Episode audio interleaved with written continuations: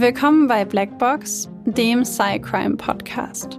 Euch erwartet ein True Crime Podcast mit der extra Portion Psychologie. Ich bin Maxi.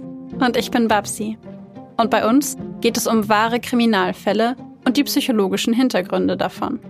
Als studierte Psychologinnen schauen wir uns an, warum psychisch kranke Straftäter tun, was sie tun und was die psychologischen Hintergründe sind, die dahinter stehen. Einige unserer Fälle beinhalten ziemlich viel Gewalt, sowohl physische, psychische als auch mal sexuelle, und sind oft auch sehr detailreich beschrieben. Deswegen empfehlen wir euch, auf euch und eure Emotionen zu achten und sollte es euch zu nahe gehen, den Podcast zu pausieren oder nach vorne zu spulen. Wir haben euch gewarnt. Ab und zu passiert es auch, dass wir in den Folgen lachen oder eine Bemerkung machen. Das ist nie respektlos gemeint, sondern liegt daran, dass wir eben sehr tief in der Materie drinstecken und das Ganze ab und zu mit Humor ein bisschen auflockern. Also bitte nicht falsch verstehen.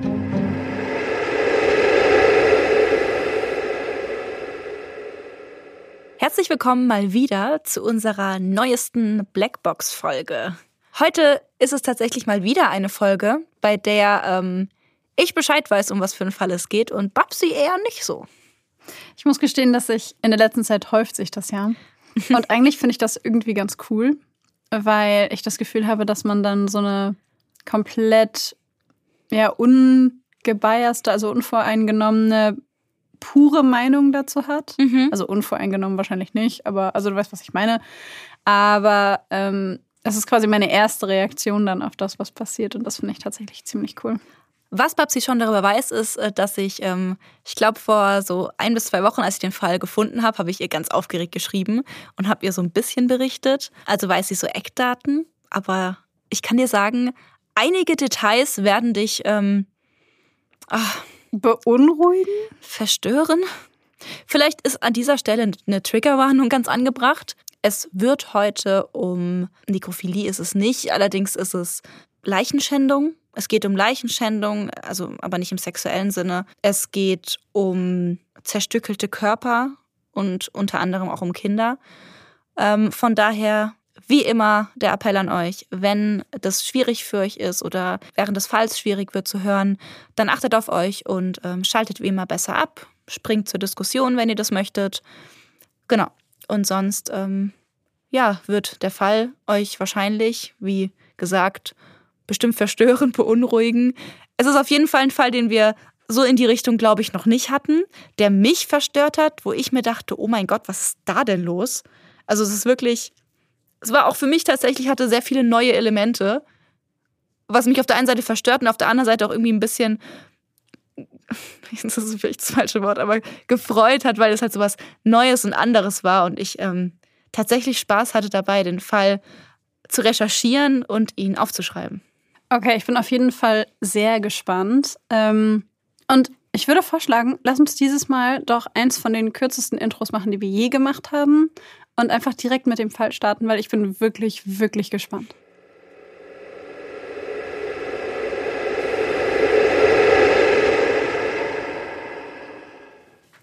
Vierter März 1979. Der elfjährige Anatoly Moskwin ist gemeinsam mit Schulkameraden in seiner Heimatstadt Nischni Novgorod unterwegs, um im Auftrag seiner Schule Altpapier zu sammeln. Die Jungen ziehen gemächlich von Tür zu Tür und bitten die Bewohner um ihren Papiermüll. Als Anatoly gerade mit einem riesigen Haufen Papier und Pappe in den Armen einen Hauseingang hinunterläuft, kommt ihm eine Gruppe Menschen entgegen. Sie sind ganz in Schwarz gekleidet, tragen brennende Kerzen in den Händen und singen ein Lied auf einer ihm unbekannten Sprache. Ein Schauer läuft ihm über den Rücken. Er dreht sich um und beschleunigt seinen Schritt, um der Kolonne nicht in die Quere zu kommen. Er ist schon fast am nebenan liegenden Friedhof vorbei, als er aufgehalten wird. Auf einmal spürt er eine feste Hand auf seiner Schulter. Zwei Männer stehen direkt hinter ihm. Die Pappe fällt auf den Boden, Papiere fliegen in alle Richtungen. Doch die Männer scheint das Chaos auf dem Boden gar nicht zu interessieren. Sie schieben ihn in die entgegengesetzte Richtung, in Richtung der noch immer laut singenden Menschen. Angst steigt in Anatoly hoch. Er versucht sich loszureißen, doch die Männer haben ihn fest im Griff. Als sie die Gruppe erreichen, verstummt der Gesang. Eine Frau, das Gesicht nass von Tränen, beugt sich zu Anatoli hinunter und küsst ihn auf die Stirn. Sie reicht ihm einen Apfel, dann nimmt sie ihn an die Hand und läuft mit ihm den Friedhofsweg entlang. Sie bleiben an einem hölzernen Sarg stehen, einem offenen Sarg. Darin liegt ein Mädchen, sie ist etwa in Anatolis Alter. Die Frau neben ihm nennt ihm zwischen markerschütternden Schluchzern den Namen des Mädchens. Natascha Petrova. Nun klingelt etwas in Anatolis Gedächtnis. Natascha Petrova ist das Mädchen, das vor zwei Tagen durch einen Stromschlag in ihrem eigenen Badezimmer umgekommen ist. Sie geht auf die benachbarte Schule. Anatoli kennt sie nicht, doch die Nachricht ihres frühen Todes hat die Runde gemacht. Das ist sie nun, das Mädchen, von dem seit zwei Tagen alle reden. Und die weinende Frau neben ihm ist ihre Mutter. Sie hat sich langsam wieder beruhigt und blickt ihn aus flehenden Augen an. Dann bittet sie ihn, ihre verstorbene Tochter zu küssen, bietet ihm Süßigkeiten, Orangen und Geld dafür an, dass er seine Lippen auf diesen blassen, kalten Mund presst. Anatoly traut seinen Ohren kaum, tritt doch sofort ein innerer Widerstand in ihm auf. Er möchte kein totes Mädchen küssen, er hat generell noch nie ein Mädchen geküsst. Doch Nataschas Mutter hält ihn am Arm fest, lässt ihn nicht gehen. Panik steigt in Anatoly auf. Er beginnt zu weinen, bittet darum, losgelassen zu werden. Doch statt ihn gehen zu lassen, beginnen die Gesänge der Gruppe um ihn herum erneut. Während die Stimmen der umstehenden Person in dieser fremden Sprache anschwellen, spürt Anatoly eine Hand auf seinem Hinterkopf.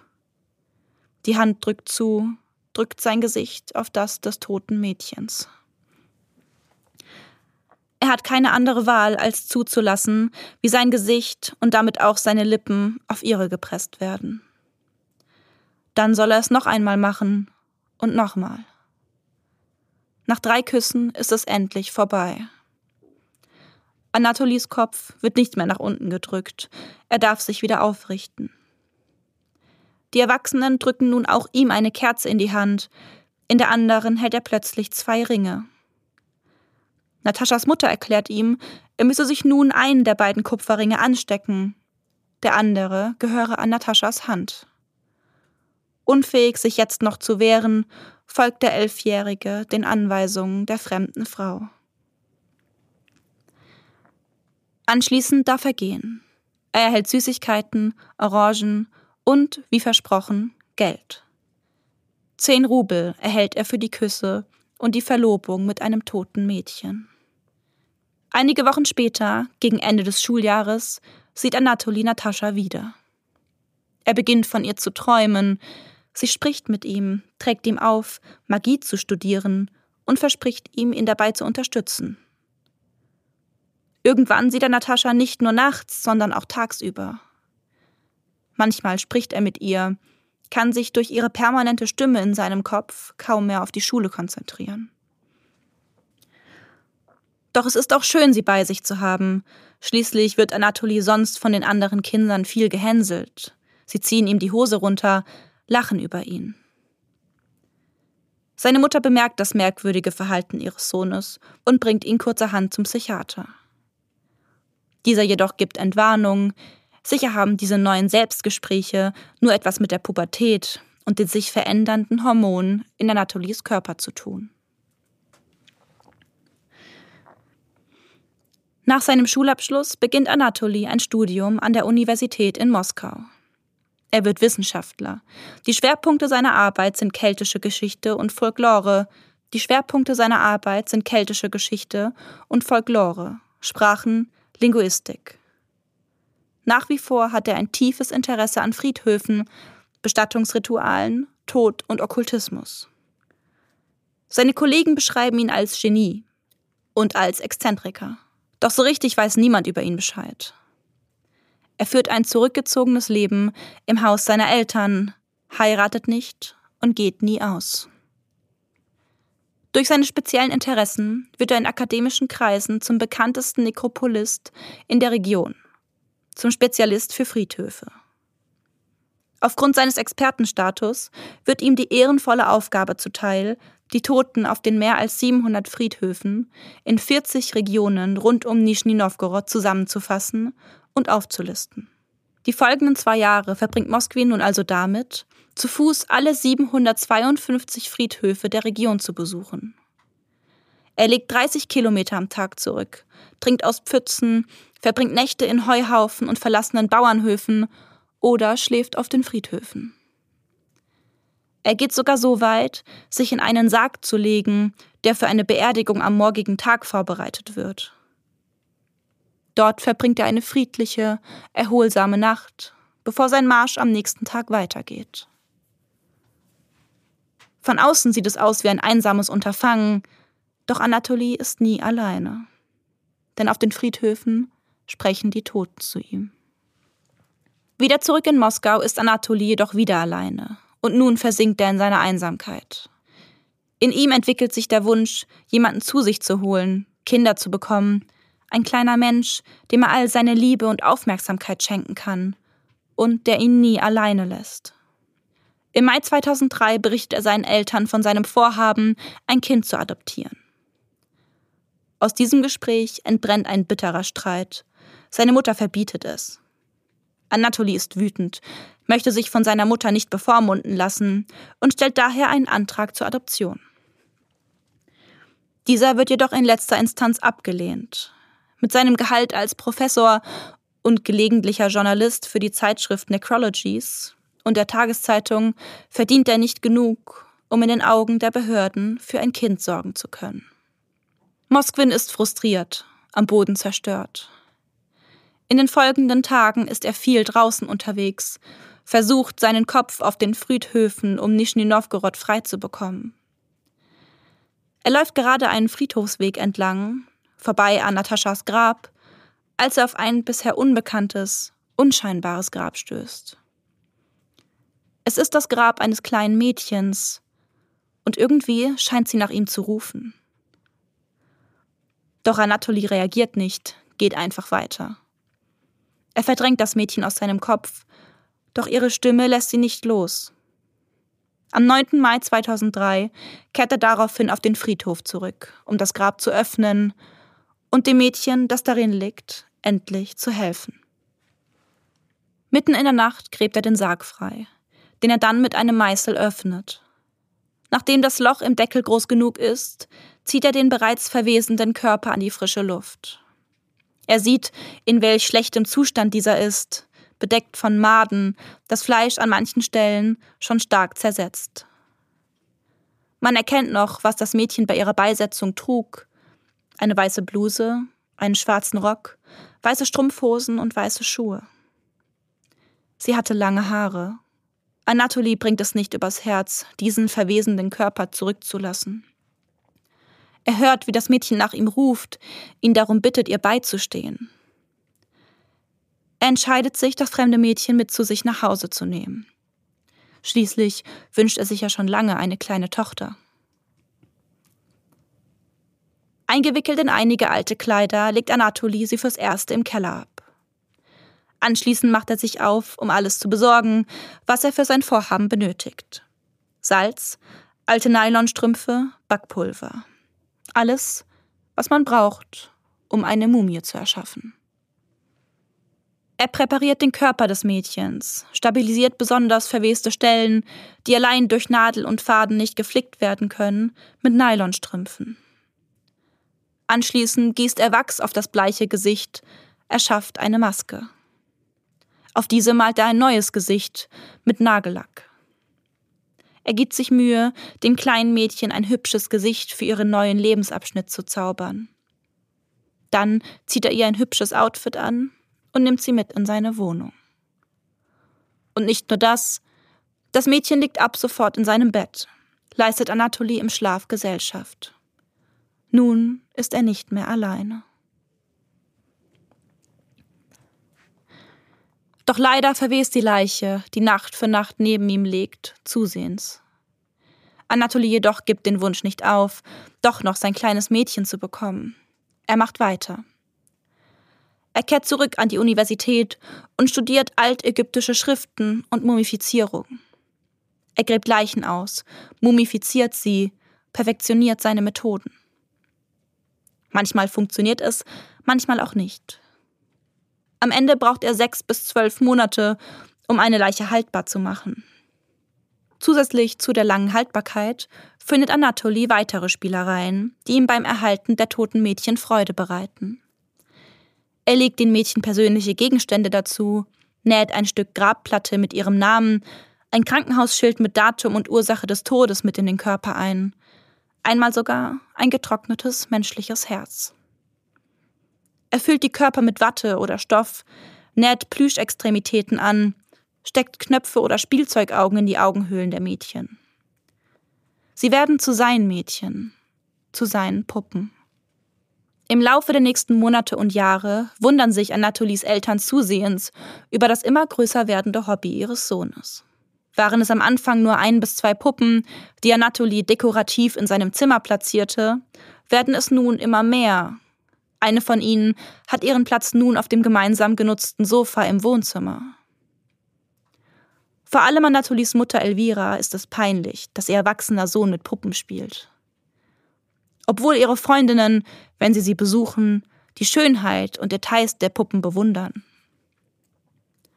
Doch Anatoly geht mit diesen Puppen um wie mit Menschen.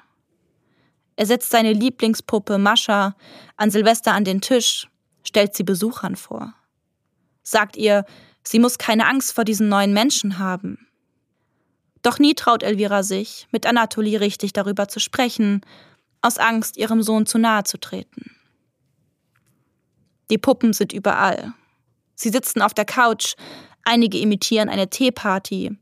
Für sie hat er extra ein Kindertoyset gekauft und auf den kleinen Teetisch gelegt. Sie können reden. Kleine Spieluhren wurden darin installiert. Wenn sie berührt werden oder bewegt werden, sagen sie Dad, I Love You oder singen das Lied Mishka loves Honey very much. Im November 2011 klingelt es dann an der Tür. Als Elvira sie öffnet, steht sie Polizeibeamten gegenüber. Sie sind auf der Suche nach dem Mann, der die Gräber auf den Friedhöfen rund um Nischni Novgorod geschändet hat. Anatoly Mosquin liegt da als bekannter Experte und Enthusiast von Friedhöfen nahe. Sie betreten die Wohnung. Und auch ihnen fallen zuerst die seltsamen Puppen in Mosquins Zimmer auf. Doch halt, das scheinen keine normalen Puppen zu sein. Die Ermittler erkennen, dass es sich hierbei um menschliche Körper handelt. Sie sitzen auf Regalen und Sofas, sie liegen, blicken die Beamten bei ihrer Arbeit an. Bei der weiteren Durchsuchung finden sie Anweisungen für die Herstellung der Puppen, Karten von Friedhöfen in der Region und eine Sammlung von Fotos und Videos, auf denen die offenen Gräber und ausgegrabenen Leichen zu sehen sind. Entgegen der Erwartungen zeigt Mosquin sich geständig. Er erklärt den Beamten, was er getan hat, arbeitet aktiv mit und gibt an, bereits seit mehr als zehn Jahren Puppen herzustellen. Anatoly Mosquin wird festgenommen und vor Gericht gestellt. Er wird angeklagt wegen Schändung von Gräbern und Leichen, eine Anklage, die mit bis zu fünf Jahren Gefängnis geahndet werden kann. Wieder zeigt er sich kooperativ und berichtet vor Gericht über die Mädchen, die er ausgegraben hat. Er erinnert sich an alle Namen, alle Geschichten. Sie hätten ihm leid getan, da unten in der kalten, dunklen Erde. Er hätte gehört, wie sie nach den Lebenden schrien, sich nach dem Leben sehnten, ihn um Rettung baten. Und er habe ihnen helfen wollen. Nie jedoch habe er ein Grab ausgehoben, dessen Geist ihn nicht explizit um eine solche Rettung gebeten hätte. Er berichtet, dass er Fotos von allen Toten behalten hatte, viele seiner Mädchen seien Waisen gewesen. Manchmal seien sie auch in einem Unfall gestorben, Opfer einer Tragödie gewesen, manche seien auch vergewaltigt worden. Er habe sie alle geliebt, habe sie behandelt wie seine eigenen, lebendigen Kinder. Er sei einsam gewesen und habe sich immer Kinder gewünscht. Er habe gewusst, dass er seine Mädchen durch schwarze Magie irgendwann wieder zum Leben erwecken könnte. und das habe ihn angetrieben. Der sachverständige Gutachter kommt in der Untersuchung zu dem Schluss, dass Moskwin an einer paranoiden Schizophrenie leidet. Dies führt dazu, dass Moskwin für nicht weiter verhandlungsfähig gehalten wird und zu medizinischen Zwangsmaßnahmen verurteilt wird. Er wird in eine psychiatrische Klinik verlegt und seine Erkrankung entsprechend behandelt. Jedes Jahr wird sein Zustand überprüft mit der Frage, ob er noch eine Gefahr für die Allgemeinheit darstellt. Bis heute wurde diese Frage wohl mit Ja beantwortet, denn Anatoly Moskwin sitzt nach wie vor in dieser Klinik und wartet. Wartet auf den Tag, an dem er endlich wieder in die Freiheit treten kann.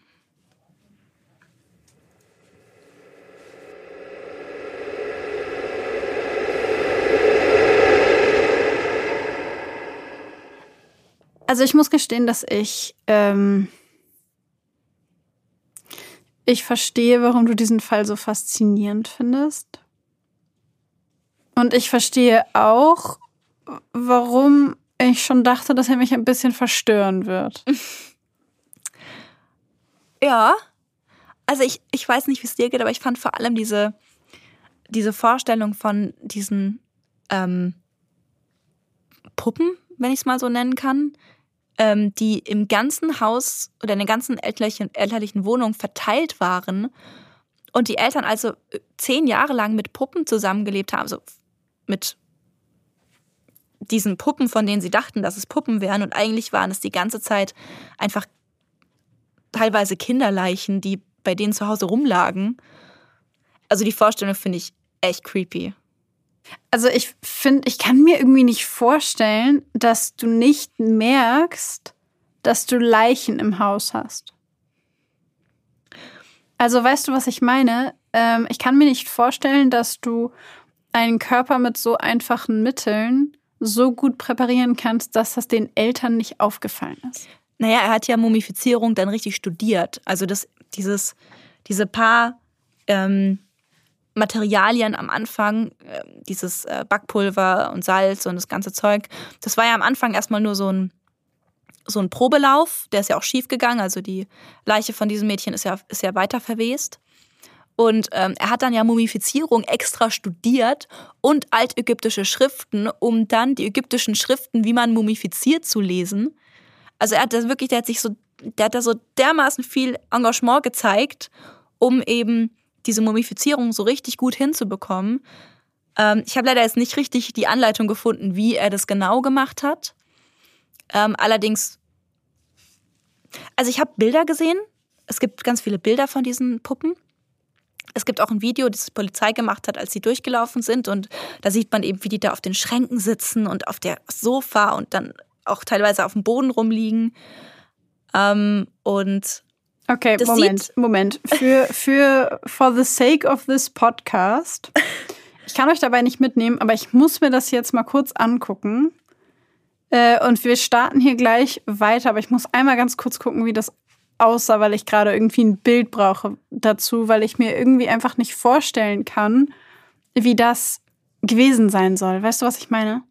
Für euch Hörer werden wir das Video und die Bilder auf jeden Fall auch ähm, mit einem Hinweis auf Instagram posten, damit ihr es auch sehen könnt. Okay. Wir sind wieder da. Entschuldigt die kurze Unterbrechung, aber ich, ich konnte mir das einfach nicht vorstellen. Und ähm, vielleicht habt ihr die kurze Unterbrechung ja auch genutzt, um äh, mal nachzugucken, aber ich glaube, für unsere Hörer wird es ja gar keine so lange Unterbrechung geben. Ja, eine kurze, so eine drei Sekunden Pause. Vielleicht auch während wir drüber reden, könnt ihr ja mal kurz googeln. Aber das, also ein paar von den Puppen haben mich tatsächlich erinnert an Puppen, die meine Oma zu Hause hatte. Ja, halt in kleinerer Ausführung, aber ja. Also ja, sie hatte sie in kleinerer Ausführung ja. auf jeden Fall. Aber ähm, was ich total krass fand an diesen Bildern war, die komplette Wohnung war voll damit. Mhm. Also es war, du kannst ja gar nicht mehr richtig durchlaufen. Und ich meine, am Ende hatte er 26 Puppen in der Wohnung.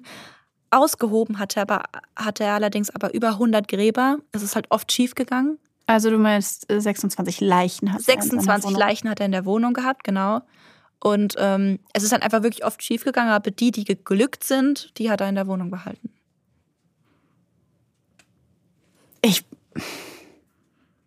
Ich tue mich irgendwie gerade so schwer damit. Ich. Ich weiß, es ist irgendwie schwierig und wahrscheinlich sollte ich ein anderes Gefühl dafür haben, aber ich finde es unfassbar spannend. Mhm. Was sicherlich extrem stark damit einhergeht, dass die Mädchen und Frauen, die er mitgenommen hat, dass er sie nicht getötet hat. Also dann wäre meine Gefühlslage eine ganz andere. Weil sie, also weil sie davon eben nichts mehr mitbekommen haben. Mir tun die Angehörigen extrem leid. Das muss für die richtig schlimm gewesen sein, die, das zu erfahren. Und auch für die ganzen, ja, bei denen es nicht geklappt hat, in Anführungszeichen, dass er ähm, einfach ich meine, stell dir mal vor, einer von deinen Angehörigen wird einfach aus dem Grab geklaut. Mhm. Er hat sie auch teilweise wohl wieder zurückgelegt, nachdem es nicht geklappt hat. Aber dann hat er sie ja schon bearbeitet gehabt, weißt du, also er hat sie ja. Ja. Er hat, die Leichen bearbeitet, hat sie dann, weil es nicht geklappt hat, wieder zurückgelegt. So, das ist ja. halt. Also, Ja. mh. aber irgendwie, ich weiß nicht, ich, ich muss ja gestehen, dass ich zu den wenigen, ich glaube, es sind wenige Menschen, gehöre, die Friedhöfe ganz gerne mögen. das ist vielleicht meine morbide Seite, kann sein. Ähm, aber, also,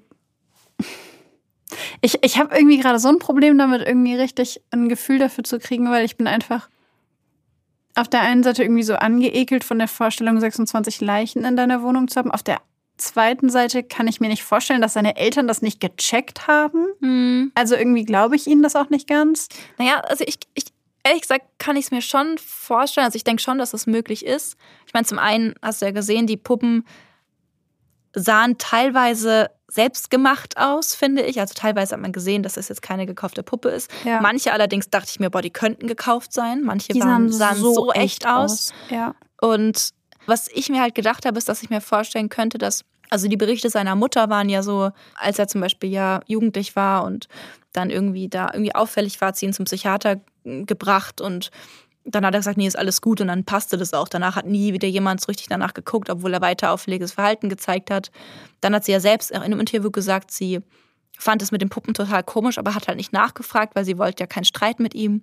Also ich habe das Gefühl, dass da viel halt ähm, nicht so richtig hingucken war, aus Sorge, dass da irgendwie der Haussegen schief, schief hängt oder dass nicht so richtig auf Anatoly geguckt wurde. Ich meine, er war ja auch ein erwachsener Mann. Und ich meine, du kommst doch auch nicht auf, als Mutter auf die Idee, dass dein Sohn Leichen dahin legt. Nein, aber der hat doch auch noch zu Hause gewohnt, oder? Ja. Und allein das, also irgendwie finde ich das schräg zu sagen, ich adoptiere ein Kind und ich wohne noch zu Hause. Also das finde ich schon irgendwie komisch. Ja. Aber das ist vielleicht eine kulturelle Sache. Also Das, das, das kam tatsächlich auch vielen komisch vor, aber er hat ja auch diesen Ruf gehabt, so ja, der ist halt ein bisschen komisch, der ist ein bisschen exzentrisch, der steht auf Friedhöfe, der findet das toll, der Ja, hat okay. Tod studiert ähm, und da, äh, ich muss halt gestehen, Ne? dass ich die Sachen, die er studiert hat und ähm, also das, das finde ich alles tatsächlich auch interessant. mhm. Ähm, also ich persönlich finde an sich ähm, so, also was heißt Rituale, aber so unterschiedliche Perspektiven auf den Tod, ähm, auf das Leben, unterschiedliche Rituale, die es ja in jedem Kultur, in jedem Kulturkreis gibt, was den Tod angeht, finde ich total spannend. Also damit meine ich jetzt nicht irgendwelche gruseligen Sachen, sondern sowas wie eine Beerdigung ist ja auch ein Ritual. ja. Und ähm, ich kann irgendwie die Faszination für den Tod und Friedhöfe und diese Rituale und sowas kann ich alles nachvollziehen.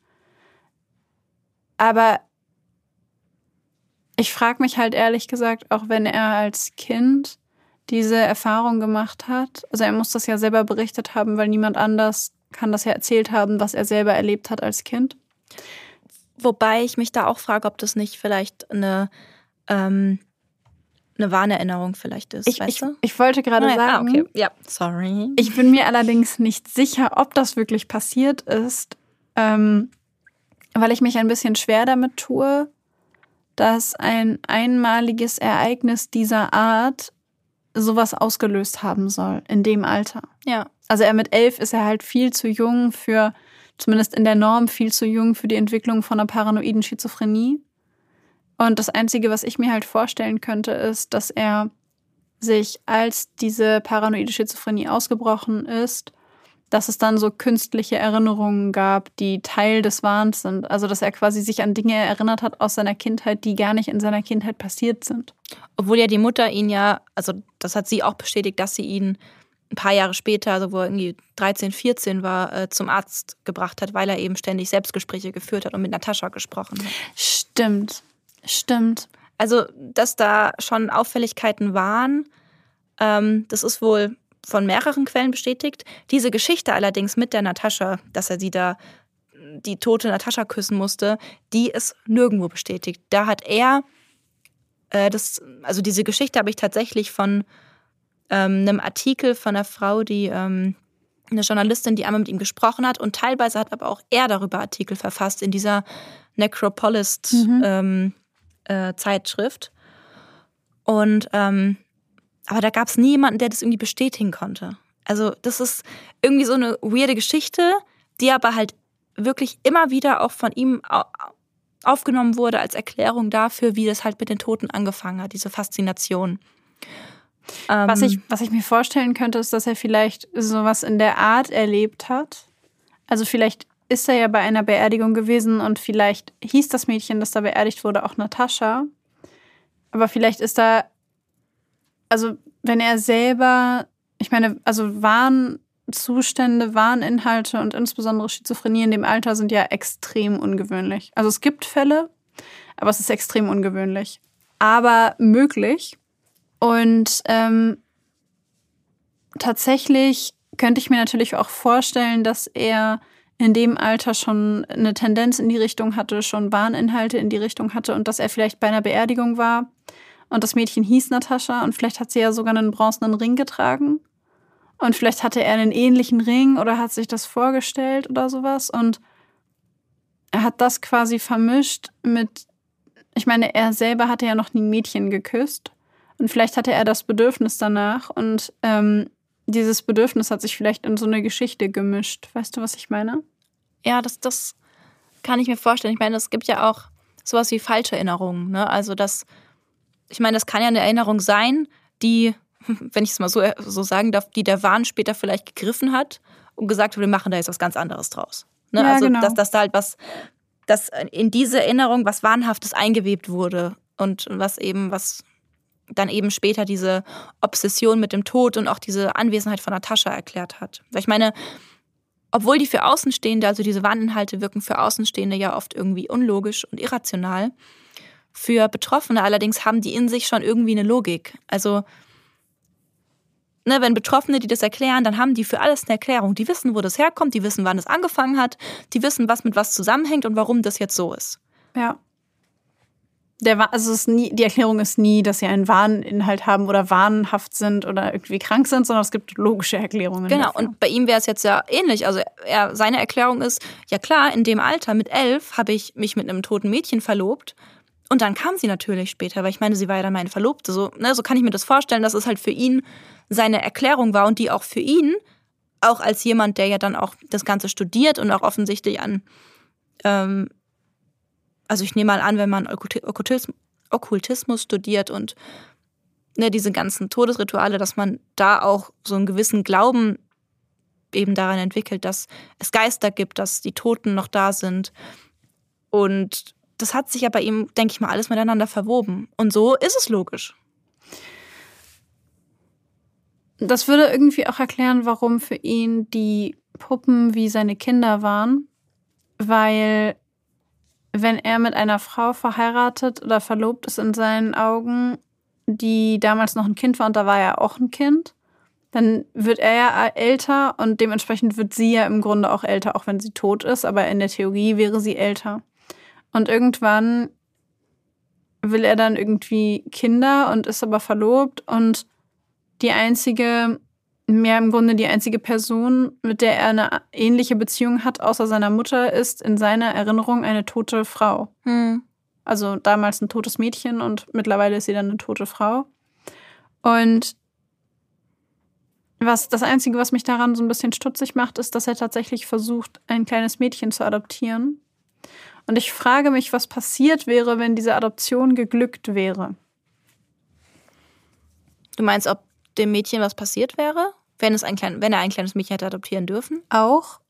Und, wobei das glaube ich ehrlich gesagt nicht, weil er auf mich eigentlich keinen gewalttätigen Eindruck macht. Weißt du, was ich meine? Ich glaube es auch nicht. Aber ich frage mich, ob er dann trotzdem Leichen geschändet hätte, ob er trotzdem kleine Mädchen aus ihren Gräbern geholt hätte oder Ja. ob er all diese dieses Bedürfnis nach Nähe mit ihr quasi ausge also nicht Nähe im sexuellen Sinn, sondern ob er mit ihr dann Zeichentrickserien geguckt hätte, ob er mit ihr all diese Dinge gemacht hätte, ob er ihr ein hübsches Kleid angezogen hätte. Also jetzt sei mal dahingestellt, ob das für dieses Mädchen gesund gewesen wäre, bei ihm aufzuwachsen. Ne? Mhm, ja. Aber ich frage mich, ob all diese Dinge, die er dann mit den Leichen gemacht hat, ob sie überhaupt passiert wären, wenn er ein Kind adoptiert hätte.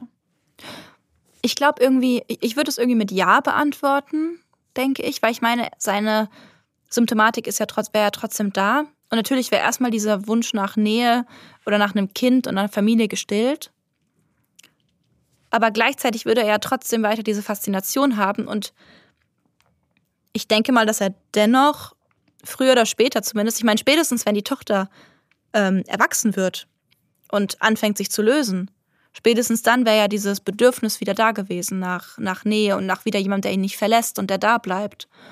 Und diese ähm, Rufe nach ihm, die er da gehört hat von diesen Geistern und den toten Kindern, die gerufen haben nach dem Leben und um Rettung gebeten haben. Er hat es ja, also ich hatte auch nie das Gefühl, dass er das aus, aus bösem Willen oder sonst irgendwas gemacht hätte, diese, diese Leichenschänd oder diese Grabschändungen. Ne, also er hat es wohl auch sehr glaubhaft ähm, rübergebracht, dass er halt wirklich der Meinung war, dass diese Mädchen gerettet werden wollen, dass diese Mädchen wieder zum Leben erweckt werden wollen. Und er war sich sicher, irgendwann kann er das auch. Und bis dahin mumifiziert er sie eben. Also, ne, das ist halt heute mal so ein Fall, wo der Täter halt wirklich meiner Meinung nach nichts Gewalttätiges an sich hat Ja, und nichts irgendwie niemand, also wirklich niemandem schaden will, sondern das macht in der Überzeugung, dass er den Kindern damit hilft, es teilweise aus Mitgefühl macht, weil es ihm so weh tut, wenn sie aus den Gräbern schreien. Ähm, und der das halt, ja, der das gemacht hat, in der Hoffnung, diesen Kindern ein neues Leben zu ermöglichen. ich finde halt auch, wenn man, also ich versuche gerade mich, so weit wie ich das mit meiner Vorstellungskraft kann, in diese Position zu versetzen. Hm. Und ich glaube, dass es an sich schon unfassbar gruselig für einen selber sein muss, wenn man über den Friedhof läuft und man hört Menschen aus ihren Gräbern schreien. Also allein die Vorstellung finde ich schon höchst beängstigend. Mhm. Und die Tatsache, dass er das aus guter Absicht gemacht hat und aus gutem Willen, das glaube ich ihm tatsächlich auch, weil Mhm. er hat den Mädchen nichts, in dem Sinne nichts angetan. Er hat versucht, er hat versucht, sie zu mumifizieren und bei denen, bei denen es geklappt hat, da hat er sich ganz viel Mühe gegeben und bei denen, bei denen es nicht geklappt hat, hat er sie, dann hat er sie zurückgebracht. So nach dem Motto, ich kann dir nicht helfen, ich habe es versucht. Und ich, also irgendwie hab, kommt bei mir auch eher das Gefühl an von, hey, ich versuche irgendwie was Gutes zu machen. Aber ich kann es mir auch nicht anders erklären als mit einer paranoiden Schizophrenie. Und irgendwie glaube ich diese Geschichte von dem, du musst dieses tote Mädchen dreimal küssen und bekommst einen Ring und dann heißt sie Natascha und sie bleibt irgendwie bei dir. Irgendwie glaube ich es nicht so ganz, weil mir die Wahrscheinlichkeit so gering vorkommt, dass ein Junge mit elf Jahren oder zwölf oder dreizehn schizophrene Symptome entwickelt, was ja an sich schon unfassbar ungewöhnlich ist. Ja, also es kommt vor allerdings sehr, sehr selten. Genau. Und was ich auch gelesen habe, ehrlich gesagt, weil ich, ich persönlich kenne kein Kind, was eine Schizophrenie hat oder hatte. Mhm. Ähm, es ist sehr selten und was wohl ähm, auffällig ist bei Kinderschizophrenien, sag ich mal, ist, dass die Symptome quasi vom Schweregrad entweder gleichwertig oder teilweise noch stärker sind als bei Erwachsenen. Ja, also ich, ähm, nur ganz kurz, um meinen Gedanken zu beenden. Mhm. Mir erscheint die Wahrscheinlichkeit zu gering, dass er das hat. Und dann auch noch eine Situ solche Situation auftritt, in der er quasi mit einer Toten verlobt wird.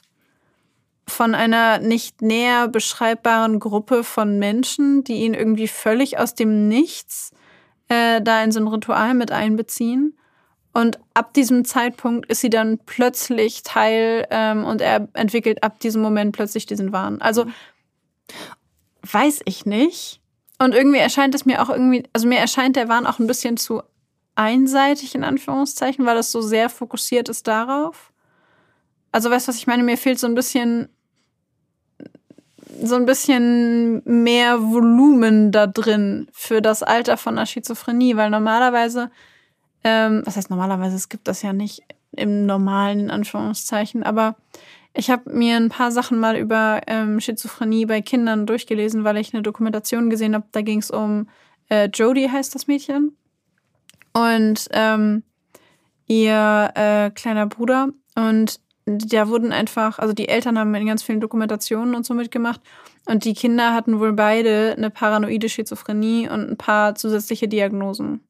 Ich muss allerdings gestehen, wow. ich muss allerdings gestehen, dass ich mir heute ehrlicherweise nicht ganz sicher bin.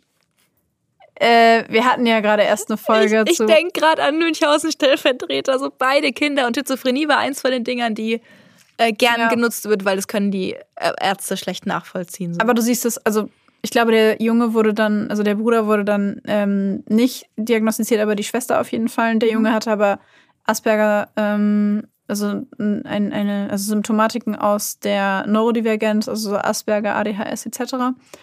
Und ähm, sie wurde halt diagnostiziert mit paranoider Schizophrenie oder zumindest mit Schizophrenie.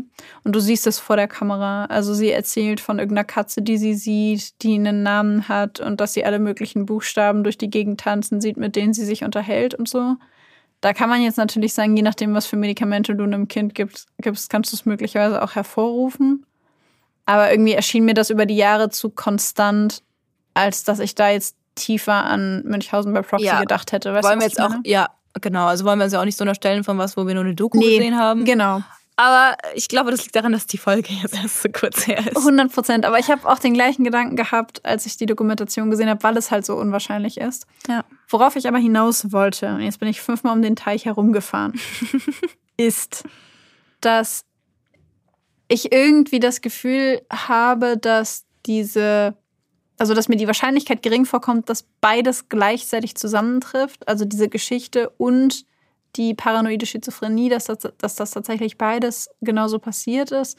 Und das andere ist die Tatsache, dass ich finde, dass dieser Wahn, den er hat, sich schon sehr krass auf nur eine bestimmte Sache bezieht, bei der mir irgendwie so ein bisschen also ich weiß nicht, wenn das in seinem Leben tatsächlich passiert ist, wäre mir das irgendwie zu wenig Wahn. Weißt du, was ich meine? Also wenn diese ganze hm. Sache mit Natascha tatsächlich passiert ist und er als Resultat daraus ihre Stimme hört und dann die Stimmen anderer Mädchen hört und sie deswegen aus ihren Gräbern holt, das wäre mir irgendwie zu konsistent. Weißt du, was ich meine? Ja, aber manchmal sind die so konsistent. Es wäre so, es ist so in sich schlüssig. Ja, manchmal sind sie das. Manchmal sind, sind diese Warninhalte so schlüssig und bleiben auf einer Linie. Ich, ja, also ich fände es irgendwie nur einen merkwürdigen Zufall, weil es so perfekt an etwas anschließen würde, weil die Geschichte, dass du solchen Menschen begegnest, die dich zwingen, ein totes Mädchen zu küssen, die ist schon so unglaubwürdig. Mhm. Und dann entwickelst du einen Wahn mit genau diesem Inhalt. Naja, also, nee, wenn wir annehmen würden, dass das wirklich passiert ist, dann wäre es ja quasi fast naheliegend, dass die Psychose, sage ich mal, sich das greift und das verarbeitet. Ne? Also ich meine, Psychose-Inhalte passen ja auch irgendwie immer zu dem Erlebten und zu der Person. Ne? Also eine gläubige Person wird eher einen religiösen Wahn entwickeln als jemand, der Atheist ist. Ja, natürlich, natürlich. Es ist nur irgendwie fehlt mir da mehr drumrum in Anführungszeichen. Es ist mir irgendwie zu pointiert, weil es geht nur um diese Mädchen mhm. und nur darum und er weiß ja selber, dass sie dass sie tot sind, auch wenn sie mit ihm sprechen. Ja. Aus seiner Geister. Ja. Ich, ich weiß nicht, wie ich das formulieren soll. Also, keine Ahnung, alles, was ich bisher so an Schizophrenie gesehen habe, und das ist natürlich sehr viel weniger als das, was du gesehen hast, waren, da waren Inhalte irgendwie, da war mehr so ein Thema der Inhalt. Also meinetwegen in seinem Fall das Thema Tod. Ähm, aber die Tatsache, dass er nur junge Mädchen hört und auch nur auf Friedhöfen und da immer der Meinung ist, die wollen zurück ins Leben und dass das nur, nur diese eine Sache ist und es kein, nicht das ganze Thema Tod irgendwie auf unterschiedlichen Ebenen umfasst. Das ist irgendwie was, was mich so daran ein bisschen gewundert hat. Weißt du, was mhm. ich meine?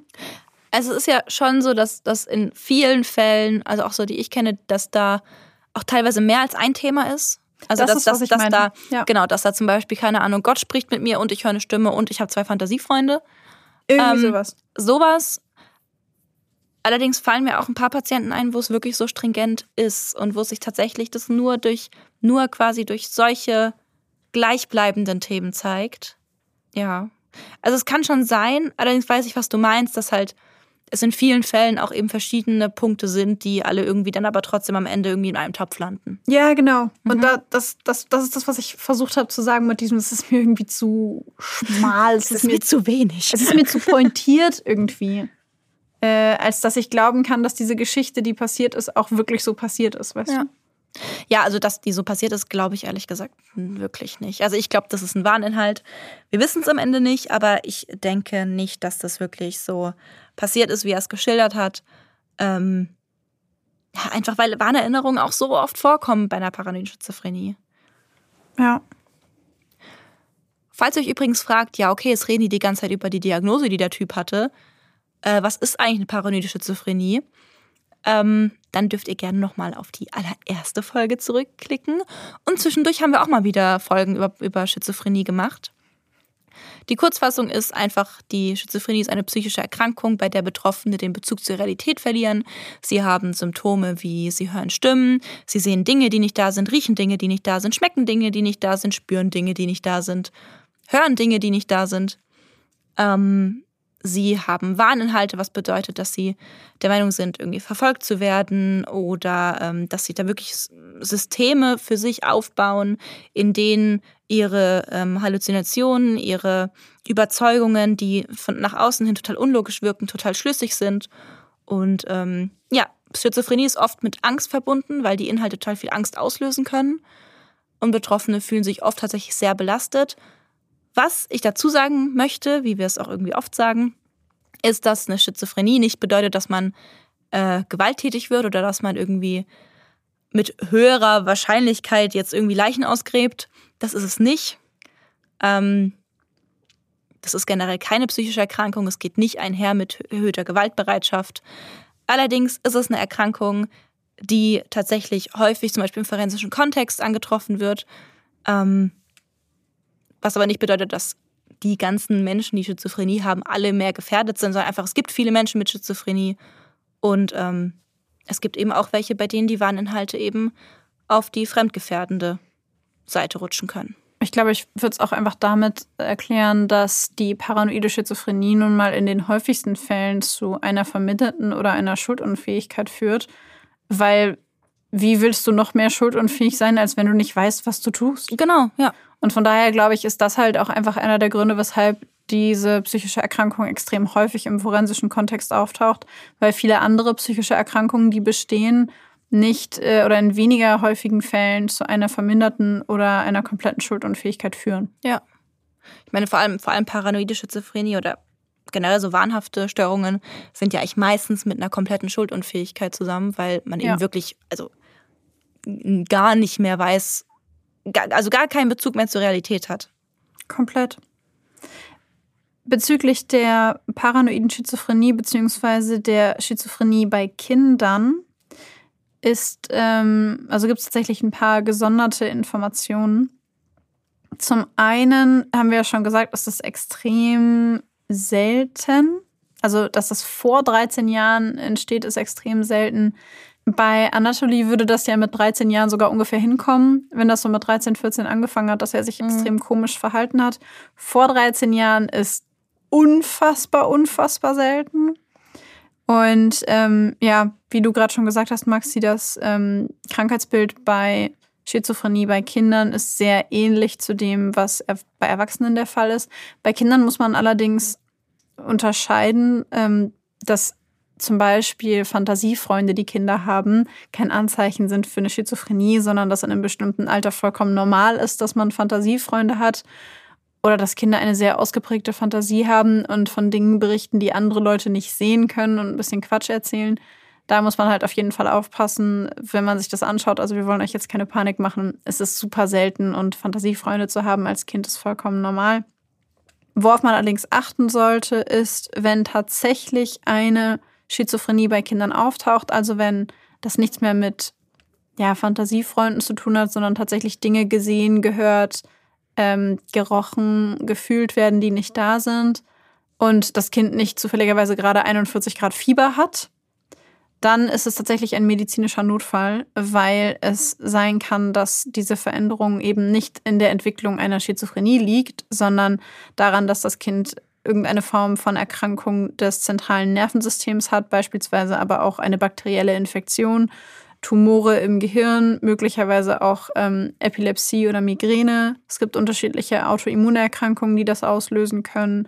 Es gibt Schlafstörungen auch bei Kindern, die das auslösen können oder Nährstoff. Ähm, ja, unterschiedliche Nährstoffmängel. Das heißt, wenn bei einem von euren Kindern da draußen sowas plötzlich auftreten sollte, ab ins Krankenhaus, um das abzuklären. Weil das ist in den meisten Fällen dann keine, ja, psychologische, in Anführungszeichen, Schizophrenie, sondern eine anatomisch ausgelöste oder chemisch ausgelöste Schizophrenie, die man schnellstmöglich behandeln sollte. Ja. Ja, das normale Ausprägungsalter ist ja 20 bis ungefähr 35, sagt man, dass es eigentlich losgeht mit ja. der Schizophrenie. Ja. Ach so, und ähm, ja, wie habe ich gerade, glaube ich, schon gesagt, aber wenn eure Kinder Fieber haben und dann irgendwelche Dinge sehen, dann, äh, ich glaube, es kennt irgendwie jeder so Fieberträume oder Dinge sehen als Kind. Ich habe als Kind immer Spinnen gesehen, wenn ich Fieber hatte. Mhm. Ja, mein ganzes Zimmer war voller Spinnen. Ähm, und das ist dann natürlich keine Schizophrenie und auch kein Warninhalt oder sowas, sondern es ist halt ein, eine ausgelöste Halluzination durch, in dem Fall dann Fieber.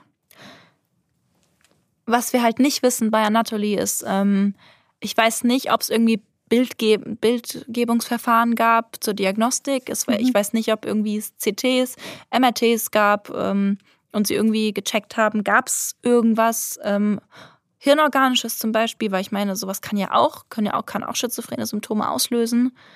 Ähm, das weiß ich halt leider alles nicht. Ich weiß nur die Diagnose, die am Ende der Gutachter gegeben hat. Allerdings hätte ich es total spannend gefunden, halt vor diesem Hintergrund, dass er so früh erkrankt ist. Und ähm, ich mich halt wirklich gefragt habe, okay, ist es denn wirklich Schizophrenie oder ist es vielleicht wirklich irgendwas anatomisch, also irgendwas Somatisches quasi, ne? Ja.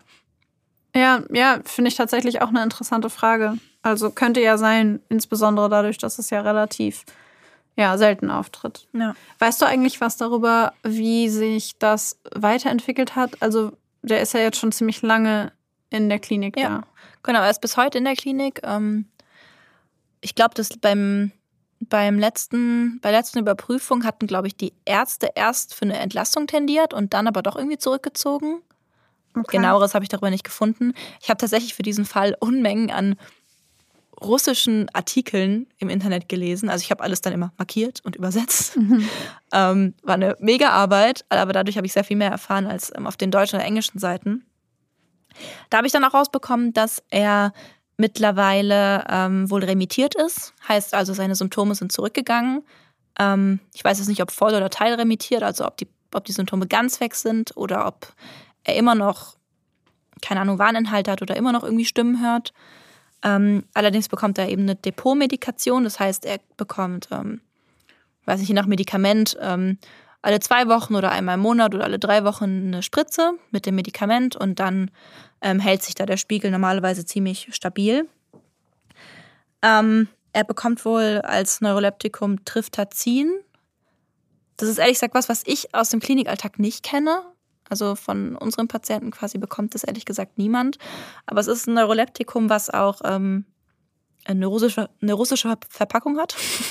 also vielleicht liegt es auch daran. Ähm, ich kenne es zumindest nicht. Ähm, was berichtet wird, ich weiß jetzt nicht, inwiefern es stimmt, ist, dass er wohl sehr viele Tabletten am Tag zu nehmen hat und dass er ähm, wohl sowohl unter dem Einfluss von dem Neuroleptikum als auch unter dem Einfluss von starken Beruhigungsmitteln steht und da wohl ähm, sich seine Motorik wohl sehr verlangsamt hat, er sehr ähm, Schwierigkeiten hat zu sprechen, ähm, sein Sehvermögen sehr viel schlechter ist und sein Speichelfluss angeregt, was tatsächlich Neuroleptika öfter machen, dass halt der Speichelfluss mhm. angeregt wird und man zum Beispiel im Schlaf total viel sabbert. Mhm. Genau, also außerdem eine starke Affektverflachung. Also man merkt sehr, dass er sehr gedrückt ist und sehr verflacht ist in seinen ganzen Art, in seinem Wesen. Was allerdings ja auch sein kann, ich weiß es nicht, aber das kann ja auch eine Negativsymptomatik der, der Schizophrenie sein. Ne, also ich meine, wir auf der einen Seite haben wir, ähm, wir auf der einen Seite haben wir bei der Schizophrenie Positivsymptomatik, das heißt Halluzinationen und Stimmen hören und Warninhalte und sowas. Und wenn diese Phase abflacht, quasi behandelt wird durch Neuroleptika, kann es sein, dass bei manchen Patienten eine Negativsymptomatik bleibt. Das ist zum Beispiel Antriebsarmut. Das kann zum Beispiel sein ein langsames Sprechen, ein sehr leises Sprechen. Ähm, das können kognitive ähm, Verlangsamungen sein. Und auch eine starke Affektverflachung. Man weiß, also ne, ich, ich weiß jetzt nicht, was woran liegt. Wenn er tatsächlich so vollgepumpt wird mit Beruhigungsmitteln, dann wird es wahrscheinlich daran liegen. Jetzt weiß ich natürlich nicht, ob das stimmt. Wenn er nicht so vollgepumpt sein sollte, kann es auch sein, dass dieses Verhalten auch von der Negativsymptomatik zum Teil herrührt. Weiß man aber natürlich nicht. Hm. Das klingt irgendwie nicht so gut. Also ich weiß nicht, ich. Ich habe mir halt gerade gedacht, als du das erzählt hast, ob man nicht hätte eine bessere Lösung für ihn finden können. Weil das, was er ich, jetzt kann man auch nicht sagen, das, was er gemacht hat, war nicht so schlimm, weil das stimmt eigentlich nicht. Immerhin hat er äh, Gräber ausgehoben und Leichen aus ihren Särgen rausgenommen und Leichen geschändet. Also ja, aber irgendwie, irgendwie, aber ich würde schon irgendwie sagen, dass es nicht so, also nicht so schlimm ist. Er hat niemandem Gewalt angetan, er hat niemanden getötet. Weißt du, wenn du es halt in, in, in, in Relation, Relation, Dankeschön, in Relation zu äh, anderen wahrscheinlich Patienten in dieser psychiatrischen Klinik setzt, dann ist das, was er gemacht hat, deutlich weniger gefährlich quasi für die Gesellschaft als das, was andere da gemacht haben. Okay, es ist weniger ne? gefährlich, stimmt. Ich habe nur gerade darüber nachgedacht, dass ich glaube, also ich kann, glaube ich, nicht beurteilen. Ich glaube, wir können nicht beurteilen, wie schlimm es ist, was er gemacht hat, weil ich nicht weiß, wie ich reagieren würde, wenn irgendjemand das Grab einer mir nahestehenden toten Person räumt und die Leiche rausholt und daraus eine Puppe macht. Mhm. Also ich weiß nicht, und das muss ich ehrlich sagen, ich weiß nicht, wie ich reagieren würde und deswegen weiß ich nicht, wie schlimm ich das finden würde. Also ich fände es bestimmt nicht gut. Aber ich irgendwie, wenn ich das jetzt so höre, dass er, wenn ich das jetzt so höre, dass er so stark affektverflacht ist, ich weiß nicht, ich finde das immer total schwierig, wenn man Leute sieht und man kennt sie ohne Psychopharmaka und dann sieht man sie wieder, nachdem sie Beruhigungsmittel und Neuroleptika äh, nehmen. Dann ist der Unterschied, finde ich, immer so extrem stark, den man im Gesicht sieht. Also dieses, wie langsam die Mimik, wie extrem flach die Mimik wird. Insbesondere wenn, also das, natürlich sieht man das nicht immer, aber wenn jemand viel oder hochdosiert Beruhigungsmittel und Neuroleptika nimmt, dann finde ich, sieht man das immer im Gesicht. Ja, voll. Und das ist etwas, das mich irgendwie immer so trifft, weil ich denke, was nimmt man den, also was nimmt man den Menschen damit gleichzeitig auch alles weg? Ja, klar. Weißt du, was ich meine? Also ja. Auf der anderen Seite, und deswegen habe ich halt gerade gedacht, irgendwie, man hätte man vielleicht nicht eine andere Lösung finden können, weil das klingt für ihn bei dem, was er gemacht hat, irgendwie richtig, also richtig furchtbar. Weißt du, was ich meine? Ja. Also was ich mir halt denke, ist, wenn es tatsächlich mit Beruhigungsmitteln, wenn er so vollgepumpt wird, das ist natürlich auch was, was nicht nötig ist. Also ne, wenn ich mir so denke, jetzt in unserer Klinik, da bekommen die Patienten auch natürlich alle mit einer Psychose, ne, wenn die in der Forensik sind, müssen die auch Neuroleptika nehmen. Ist klar, die sind ja da wegen der Gefährlichkeit und die muss behandelt werden und damit sind Neuroleptika ein Muss. Ähm, aber was halt nicht kein Muss ist, sind eben Beruhigungsmittel, die jeden Tag gegeben werden. Also ja. das Ziel ist ja auch eigentlich, dass die Menschen ohne Beruhigungsmittel auskommen. Also dass die, dass die quasi im besten Fall brauchen die nur ihr Neuroleptikum, damit eben die Psychose wegbleibt und dann hat sich das auch. Trotzdem zeigt sich da auch manchmal eben diese Negativsymptomatik und auch manchmal eben Nebenwirkungen der Neuroleptika. Natürlich ist es ein Preis, den man zahlen muss, die diese Patienten ja. zahlen müssen. Ja es ist halt immer die Frage, was ist kleinere Übel? In der Forensik haben sie diese Wahl nicht. In der Forensik logisch, ist es. Äh, logisch. Kleinere Übel ist, dass du niemandem mehr was antust, klar. Ähm, man, man sieht es den Menschen auf jeden Fall an und es ist ein heftiger Einschnitt und es verändert die Menschen.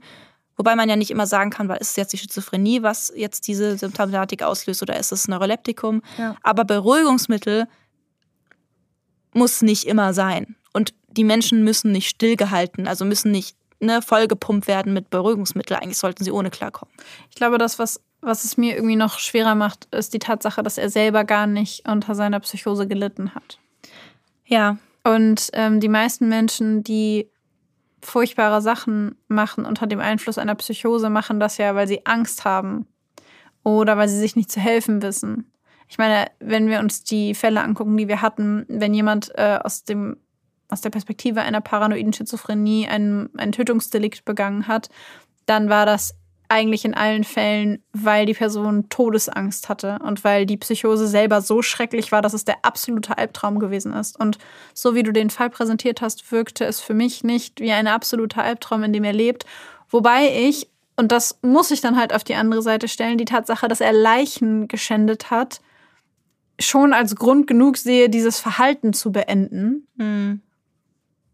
Und ich bin einfach gerade so hin und her gerissen damit, weißt du, weil jetzt, wenn er die Psychose nicht hat, dann hat er ja irgendwie gar nichts mehr. Jetzt ist er komplett alleine und einsam ja. und er hat auch Natascha, die mit ihm gesprochen hat, nicht mehr. Und weißt du, was ich meine? Ja. Und das tut mir ja, leid. Natürlich, die verlieren total viel. Ich meine, es gibt ja auch viele Menschen mit einer paranoiden Schizophrenie, wo nie was passiert und die leben halt mit diesen Stimmen und teilweise, so wie er, fühlen sie sich auch manchmal nicht gestört von diesen Stimmen. Ne? Manchmal Manchmal ist es auch was, was äh, den Menschen, wo die das Gefühl haben, okay, die sind jetzt bei mir. Also ich habe auch einen Patienten, der hat zwei, zwei Geister, die ihn immer begleiten. Und der mag die total gerne. Das sind seine Freunde und es wäre für ihn ganz schlimm, wenn die weg wären. Und ähm, ne, wenn, wenn diese Dinge eben nicht dazu führen, dass man irgendwie fremdgefährdend ist oder ihm in seinem Fall Leichen ausgräbt, ja. dann dürfen die auch bleiben. Also es ist nicht immer so, dass die komplett immer weg sein müssen. Allerdings ja. halt in seinem Fall halt verstehe ich schon die Notwendigkeit, dass die nicht da sein sollten. Und gleichzeitig ist es für ihn bestimmt total schlimm, jetzt wirklich allein zu sein. Ja, und das finde ich einfach, ich finde deinen Fall einfach so tragisch. Ja. Mal wieder ein Fall mit ein paar Täter, wo wir ein bisschen Mitgefühl haben können.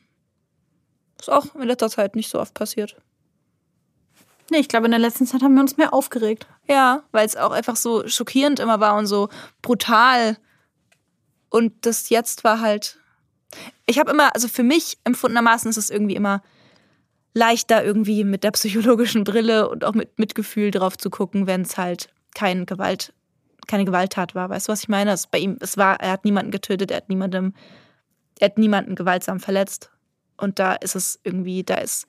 Also mir fällt es da einfacher, so drauf zu gucken, als jetzt zum Beispiel bei dem Fall mit dem Münchhausen bei Proxy, wo dann auch noch die ja. Tochter gestorben ist. Ja. Also das ist halt, ja wirklich schwierig, wenn man diesen Fall so sehr erlebt.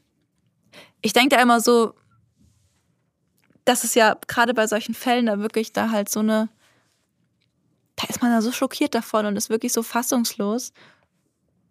Und bei denen habe ich irgendwie das Gefühl, ich bräuchte irgendwie noch mehr Info und vielleicht auch die Person kennenlernen, um da wirklich ähm, irgendwie bestimmt auch Mitgefühl empfinden zu können. Weil ich meine, für die Patienten, meine Patientin der Forensik geht es ja irgendwie auch.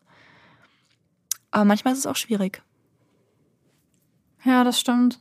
Ich weiß nicht, in dieser Folge, ich, dieses Mal bin ich so hin und her gerissen. Irgendwie.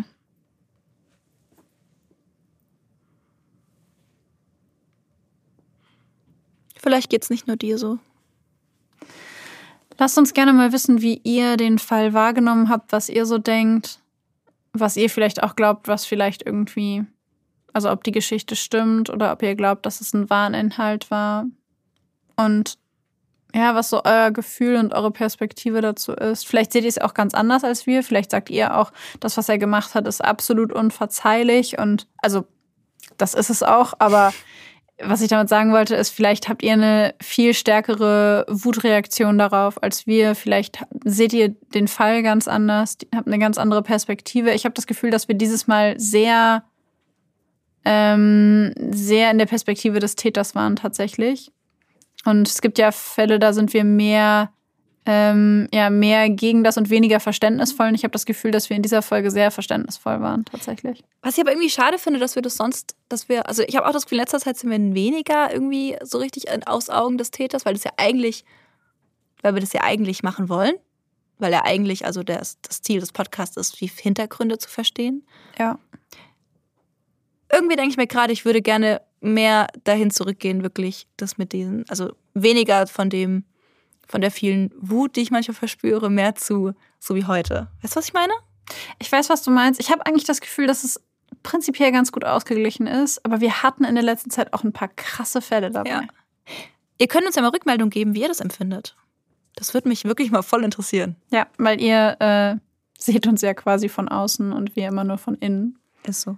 Also, ähm, ja, gebt uns dazu auch gerne eine Rückmeldung, beispielsweise über Instagram. Da heißen wir Blackbox der Podcast, alles klein und zusammengeschrieben. Oder schreibt uns auch gerne eine E-Mail an blackboxderpodcast at gmail.com. Und an dieser Stelle noch ein kurzer Reminder, dass ihr uns natürlich auch gerne jederzeit bei Patreon unterstützen könnt. Da freuen wir uns immer ganz doll drüber, weil ihr uns damit natürlich ermöglicht, dass wir diesen Podcast weitermachen können und finanzieren können und weiter wachsen können und noch ganz viele spannende Folgen für euch produzieren. Und äh, genau, da könnt ihr schon für 1,50 Euro einsteigen und könnt alle äh, Patreon-Exclusive-Folgen hören, die wir da schon so veröffentlicht haben und noch veröffentlichen werden. Und damit würde ich sagen, seid lieb zueinander.